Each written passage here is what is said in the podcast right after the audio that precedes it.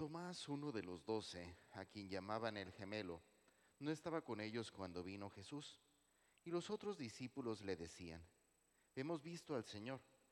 Pero les contestó, si no veo en sus manos la señal de los clavos y no meto mi, dedo en los agujeros de los clavos y no meto mi mano en su costado, no creeré. Ocho días después estaban reunidos los discípulos a puerta cerrada y Tomás estaba con ellos. Jesús se presentó de nuevo en medio de ellos y les dijo, la paz esté con ustedes. Luego le dijo a Tomás, aquí están mis manos, acerca tu dedo, trae acá tu mano, métela en mi costado y no sigas dudando si no cree. Tomás le respondió, Señor mío y Dios mío. Jesús añadió, tú crees porque me has visto. Dichosos los que creen sin haber visto. Bueno, hermanos, es entendible el día de hoy ante esta fiesta de Tomás apóstol, pues podemos entender que eh, hacemos un pequeño paréntesis dentro de la liturgia ordinaria, ¿verdad? Dejamos un poco de lado la historia o el caminar con Abraham, nuestro padre en la fe, y nos centramos en la figura de Santo Tomás. Y bueno, hermanos, tenemos que reconocer que Tomás es emblemático no en un sentido positivo para nosotros como cristianos. ¿Por qué digo esto?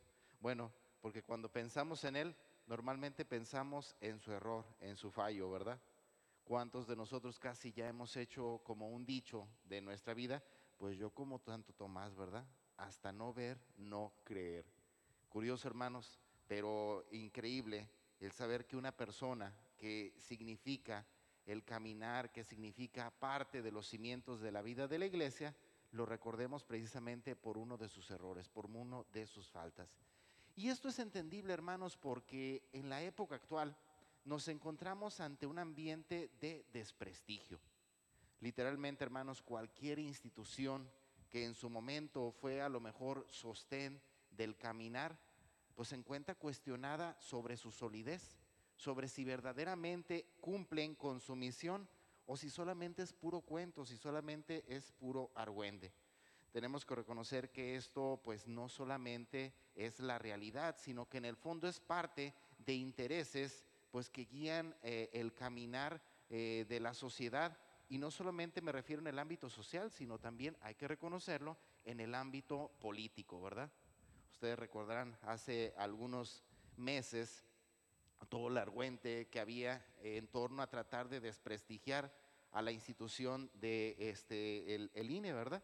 Tratando de manifestar que no era una, una institución seria, que era una institución que seguía intereses particulares y fue una campaña de desprestigio bastante fuerte, ¿verdad? Lo curioso es de que una vez que se realiza, pues bueno, su trabajo específico en torno a las elecciones, pues esos comentarios se vinieron abajo, ¿verdad? Podemos entender esto, bueno, porque aunque oiga así tan cruel, no le fue tan mal a los partidos que de ordinario criticaban, ¿verdad? O que de ordinario atacaban. Tenemos que reconocer, hermanos, que no es necesariamente que nuestras instituciones estén mal, sino que hay que reconocer que hay intereses detrás que buscan acabar con ellas. Y esto me refiero en todos los ámbitos, ¿verdad? Y podemos entenderlo más ampliamente en dos ámbitos que son de interés para nosotros. Uno que es la iglesia y otro que es la primera iglesia, que es precisamente la familia. Podemos entender, hermanos, que precisamente el anuncio del Evangelio es algo que va en contra de las estructuras sociales, es algo que va en contra de muchos intereses particulares. Y por ello podemos entender que a lo largo de la historia ha sido fuertemente criticada la iglesia, ¿verdad? La iglesia ha sido una de las de los, eh, instituciones más presentes pero que también han sido más criticadas y que se ha buscado destruir a lo largo de todos los siglos. Y en este sentido podemos entender por qué en la época actual se ha atacado más fuertemente a la figura de la iglesia. ¿Por qué? Bueno, porque podemos entender que la, eh, perdón, que la familia, porque podemos entender que la familia, pues es uno de los cimientos fundamentales de la vida de la iglesia, ¿verdad? Y destruyendo la familia, pues bueno, ahora sí que dejamos abierto el campo para muchas realidades torcidas que buscan acabar con, este mundo.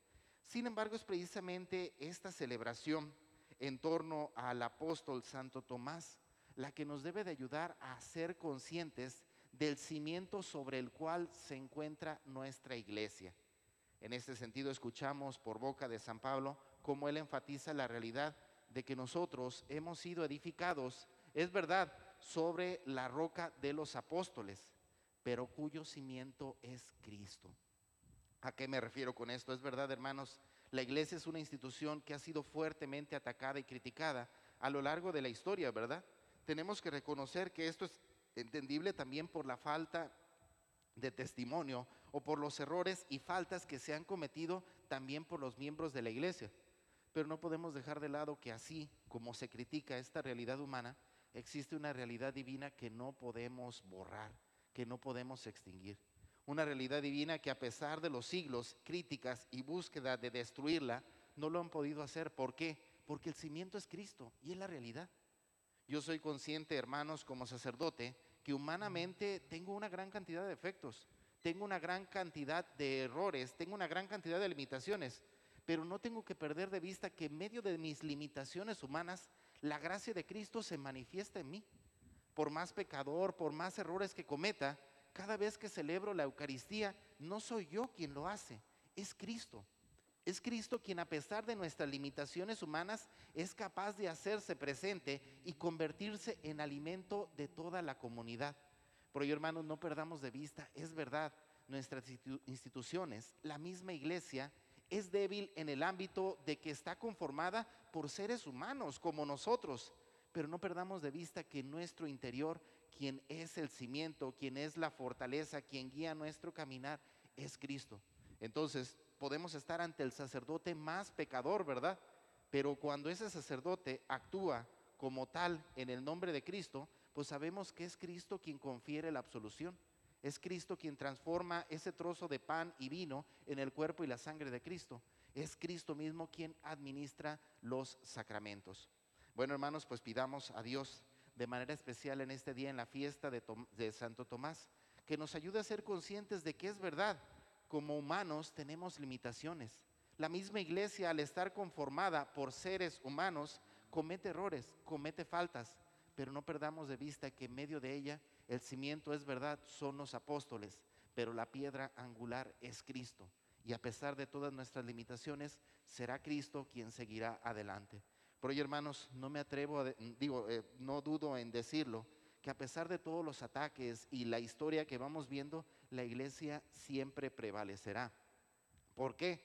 Porque la iglesia no es una realidad humana, la iglesia es una realidad divina. Y mientras Cristo exista, la iglesia existirá porque es precisamente la encargada de llevar el anuncio, de llevar el mensaje de la salvación a todos los pueblos.